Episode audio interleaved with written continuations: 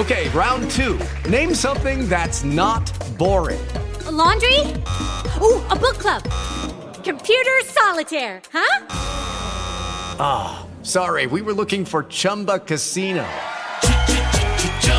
That's right. ChumbaCasino.com has over 100 casino style games. Join today and play for free for your chance to redeem some serious prizes.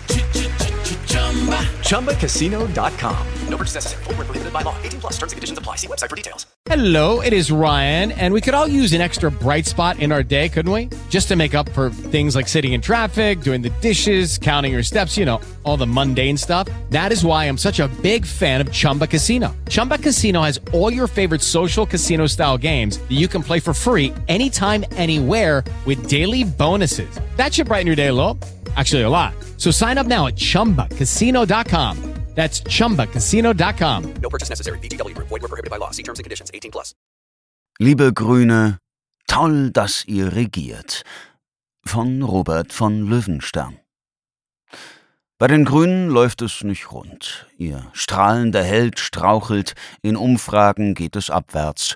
Dabei ist es so wichtig für das Land, dass die Partei nicht schwächelt und bei ihrer Linie bleibt.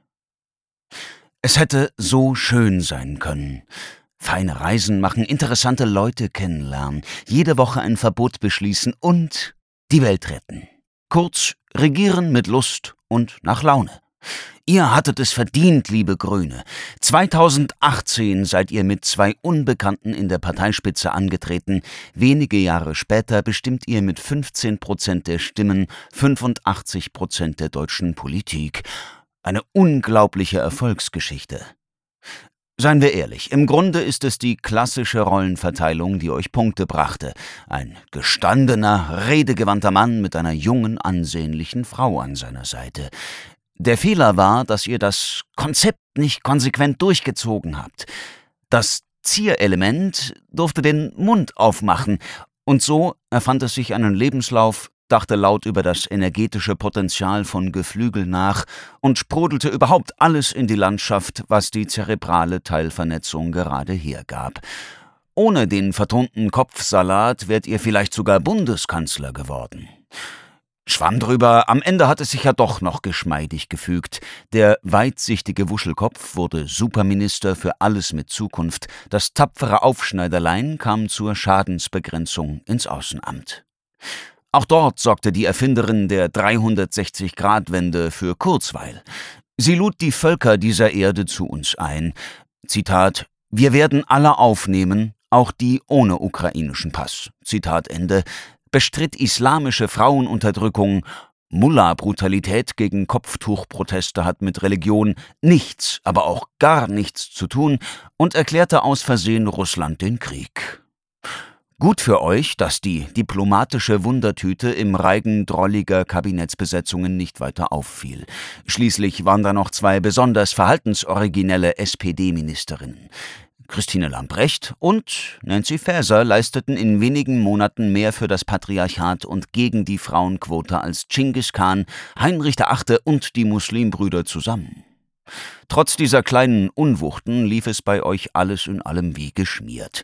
Tatsächlich war es das auch, meinen manche mit Blick auf das Friends and Family Programm im Wirtschaftsministerium, aber wegen der Geschichte würde ich mir keine allzu großen Sorgen machen. Denkt an den Cem, der fiel tief nach seiner Miles and Moritz Affäre mit Flugmeilengeschenken an Kumpel und Privatkredit von einem Lobbyisten. Heute ist der Cem dank deutscher Vergessenskultur wieder ganz oben. Die Zeit kürte ihn letztens sogar zum Hidden Champion. Voll der Ehrenmann, würden unsere westasiatisch geprägten Mitbürger sagen. Der Cem sprach damals von Fehlern, genau wie euer Robert bei der Clanwirtschaft in seinem Ministerium. Das war clever, weil es klang, als wäre einem grünen Schussel das Diensthandy in die Sanitärkeramik gefallen. Eure Freunde in den Medien spielten mit und niemand wies im Gebühren TV auf den feinen Unterschied zwischen Fehler und Verfehlung hin. Falls ihr selbst nicht ganz sicher seid, ein Fehler ist, wenn man Korruption mit einem R schreibt. Eine Verfehlung ist, wenn man sie betreibt. Hilfreich beim Wegdiskutieren war auch der mehrfach geäußerte Hinweis, bei euch habe sich schließlich niemand persönlich bereichert. Gut, ich persönlich finde, dass zugeschusterte Beamten und sonstige Positionen durchaus zur persönlichen Vermögensmehrung bei den Begünstigten führen, aber wahrscheinlich sehe ich das zu eng. Ich gebe zu, ich bin da etwas altmodisch und habe euer neues Denken noch nicht richtig verinnerlicht. Egal, nachdem der Fehlerteufel Greichen ausgetrieben ist, dümpelt die Affäre im medialen Abklingbecken. Was mich besorgt, ist etwas anderes. Euer strahlender Held strauchelt. Der fliegende Robert stürzt in der Wählergunst ab und zieht die ganze Partei mit runter. Laut der letzten INSA-Erhebung erreicht ihr bei der Sonntagsfrage gerade mal noch 13,5 Prozent, Tendenz weiter südwärts. Die AfD wiederum liegt bei 20 Prozent. Ja klar, da gibt's auch positive Aspekte. Immerhin habt ihr gegen Friedrich Merz gewonnen. Der wollte die AfD halbieren. Ihr habt sie verdoppelt. 2 zu 0 für euch. So gesehen. Aber richtig befriedigend ist das natürlich nicht. Bei den persönlichen Werten schmort euer größter Hoffnungsträger in der Umfragehölle zwischen Christian Lindner und Markus Söder. Das kann es nicht sein.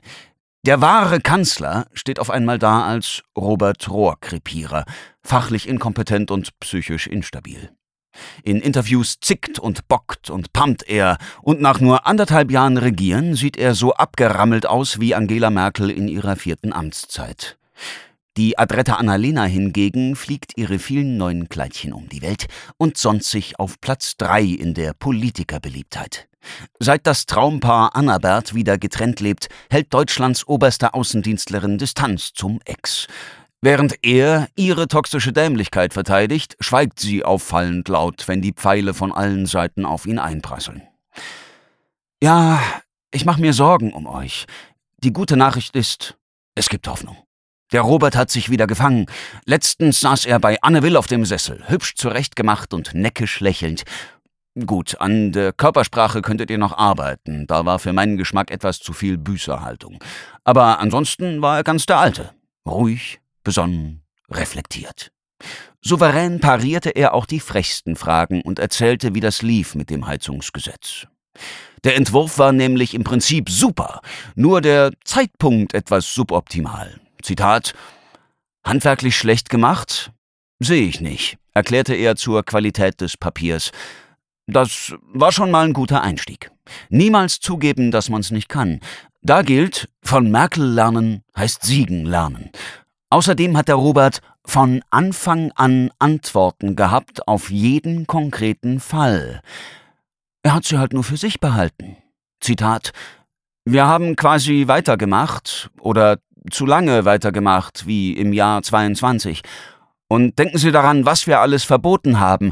Es waren Verbote und man hat das irgendwie hingenommen und die Deutschen haben richtig viel Gas eingespart. Das war dann mit dem Frühling der Tropfen zu viel an Gesetzgebung. Zitat Ende. Weil Ostern war die Welt eine andere. Da herrschte plötzlich der Eindruck von jetzt nicht noch das nächste Gesetz und diese veränderte Erwartungshaltung, die habe ich nicht gespürt.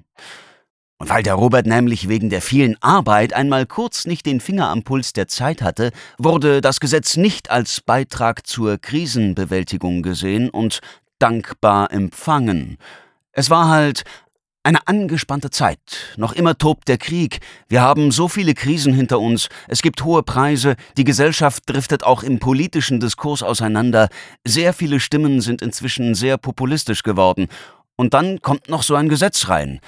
So ist es dann gewesen. Und, äh, ja, so. Toll erklärt und absolut nachvollziehbar.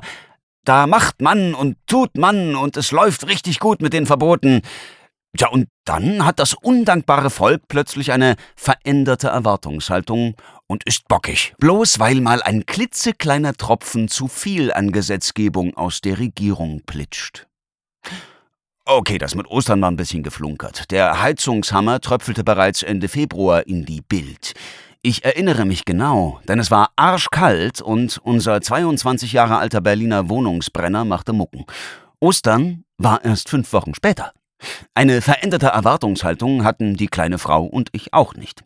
Im Gegenteil, der ministerielle Entwurf traf exakt unsere Erwartungen und er kam zum perfekten Zeitpunkt. Nach der ersten Meldung über Roberts Wärmeende orderten wir umgehend eine neue Gastherme. Ein kostbares Exemplar des knappen Gutes konnte unser Sanitärmann dankenswerterweise zeitnah in Hamburg auftreiben. Kurz, wir fanden Termin und Inhalt eurer Pläne einfach nur großartig. Wir kennen übrigens nicht wenige, denen es genauso ging. Aber es kann natürlich sein, dass andere sich irgendwie überrascht fühlten. Man kennt das ja. Die Leute hören nicht zu, nehmen einen nicht ernst und hinterher ist das Gejammer groß, wenn es kommt, wie es kommen musste. Beziehungsweise sollte. Deswegen sage ich auch in meiner Eigenschaft als Marketingprofi, es war klasse, dass der Robert den Vorgang jetzt noch einmal erläutert und nachdrücklich auf eure Kernkompetenzen hingewiesen hat.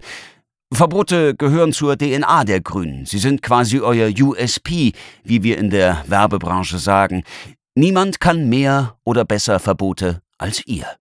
Eine klare, unmissverständliche Positionierung zur Abgrenzung von der Konkurrenz ist wichtig, ganz besonders in diesen unübersichtlichen Zeiten.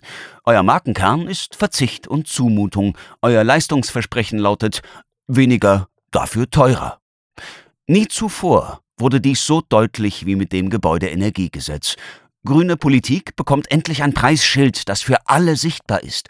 Und Spürbar natürlich, denn wer nicht hören will, muss fühlen. Das ist gut für den Markt und für die Verbraucher, beziehungsweise für die Demokratie und für die Wähler. Mit der Demokratie ist es ja ähnlich wie mit der Gastronomie. Niemand geht gern in ein Restaurant, bei dem die rechte Spalte der Speisekarte leer ist. Man möchte lieber vor der Bestellung wissen, ob die Leckereien auf der linken Seite ins Budget passen. Genau so verhält es sich mit eurem Drei-Gender-Sterne-Menü aus Tofu, Moral und Weltrettung. Wenn klar ist, was es den Einzelnen kostet, weiß jeder Bescheid und greift gerne zu. Oder halt im Einzelfall auch mal nicht. So macht Demokratie Spaß. Schöner Nebeneffekt, zwischen Politikgebenden und Politiknehmenden kommt es nicht mehr zu unerfreulichen Missverständnissen wie veränderte Erwartungshaltung.